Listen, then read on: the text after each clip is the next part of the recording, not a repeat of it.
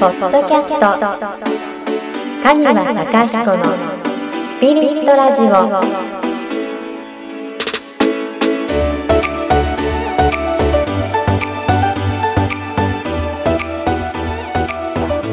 は、じゃあ本日も始めていきましょう。はい。はい。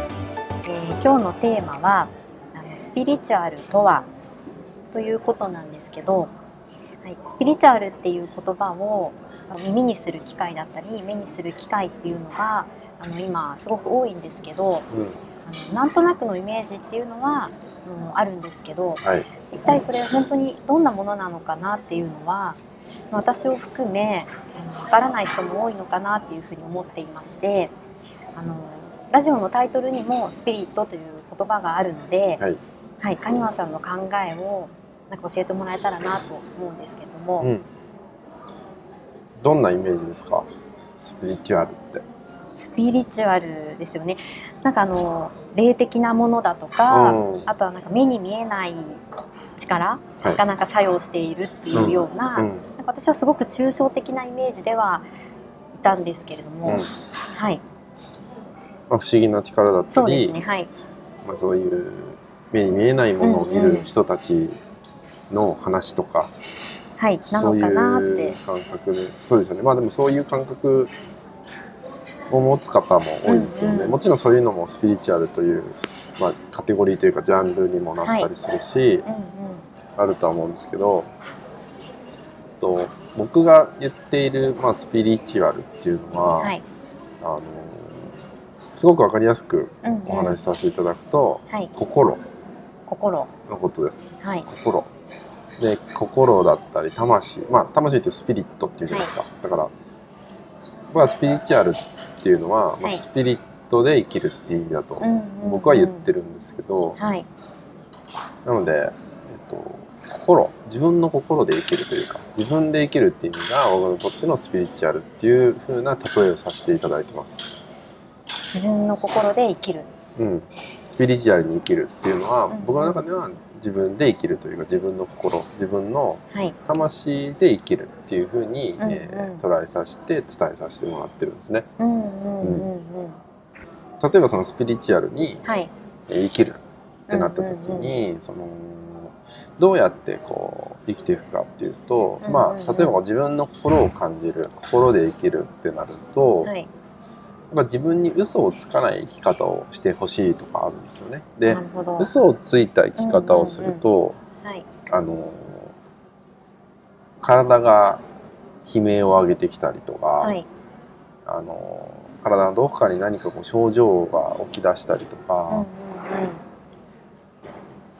もっと言えばその雰囲気その人の雰囲気が少しこう落ち込んでしまう悪くなってしまったりとかっていうその今度は目に見える周りの人からしても自分にしても目に見えるものがうん、はい、こうネガティブな方向に行ってしまう。悪化というか悪い方向に進んでしまったりとかするんですよね。だからその、うん、と例えばわかり分かりやすい例で言うと,、はい。うん、と嫌なんだけどうんうん。仕方なくやることってあるじゃないですか。あのうんうん、そうですね、はい、うん。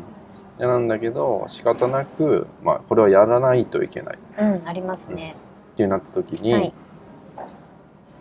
あのーまあ、我慢だったりとか、我慢するべきだだったりとか、我慢していくことによって、はい、あのーまあ、自分に言い聞かせてうんそれをこう全うさせるってなるんですけど、うん体はそこで、えー疲れてしまうとなると、うん、その人本体というか全体を考えると、うんうん、その行為がそもそも求めてたものかどうかっていうのもちょっと分かんないじゃないですか。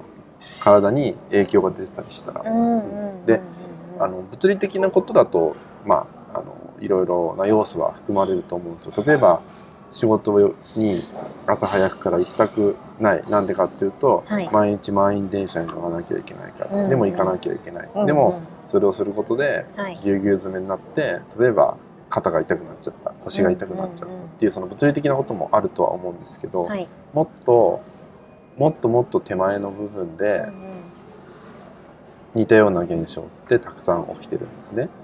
うん例えばパートナー。はい、夫婦関係ではうんうん、言いたいことが、うんなかなか言えなくなってしまった。旦那さんに言えなくなってしまった、ってなると、あの本当は言いたいことを伝えたい。っていう、まあ本音があったとしても言えない。ってなると、その言えない状態を我慢って良くないじゃないですかそうですね。だしはい。我慢することってやっぱり危険を伴うこともあるんですよね、うんうん。でその時にもう無理しすぎてるよねとかもう限界だよって時にはい。そういう例えば言え言いたいことが言えない人なんかははい。喉が痛くなるとか咳が出るようになるとかへそういう反応をこう体が出したりするんですよね。ーはい。つまりスピリットに生きてないとうんうん。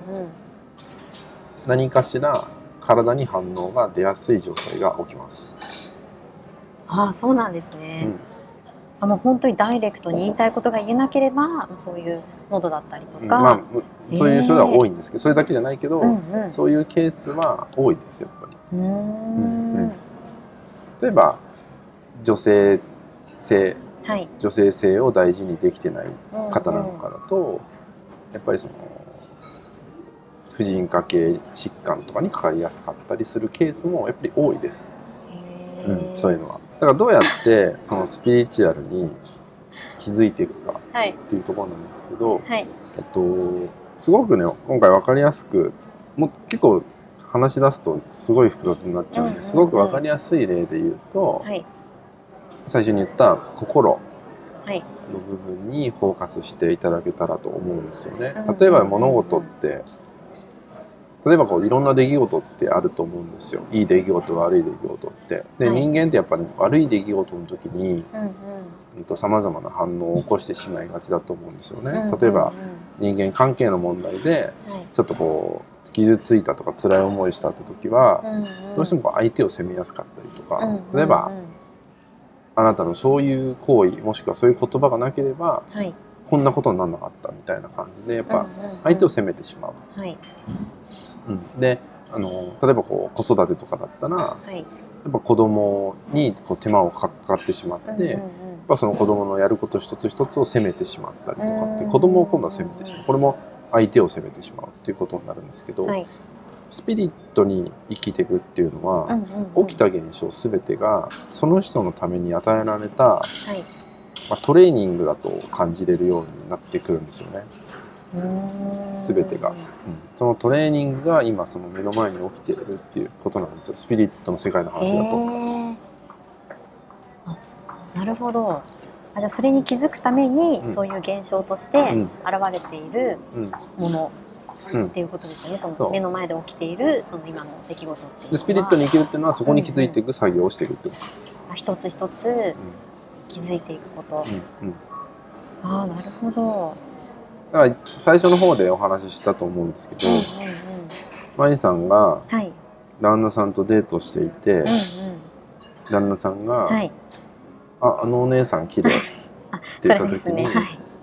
そこに反応して、うんまあ、えー旦那さんを怒ってしまった、はいうんうんうん。でそのでもその裏側には、うんうん。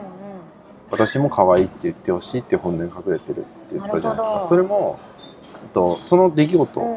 旦那さんに対してこの野郎って思ったうんうん。反応っていうのをトレーニングの一つなわけですよね。うんうんうん。それはあ私もそういうふうに見てほしいんだとかはい。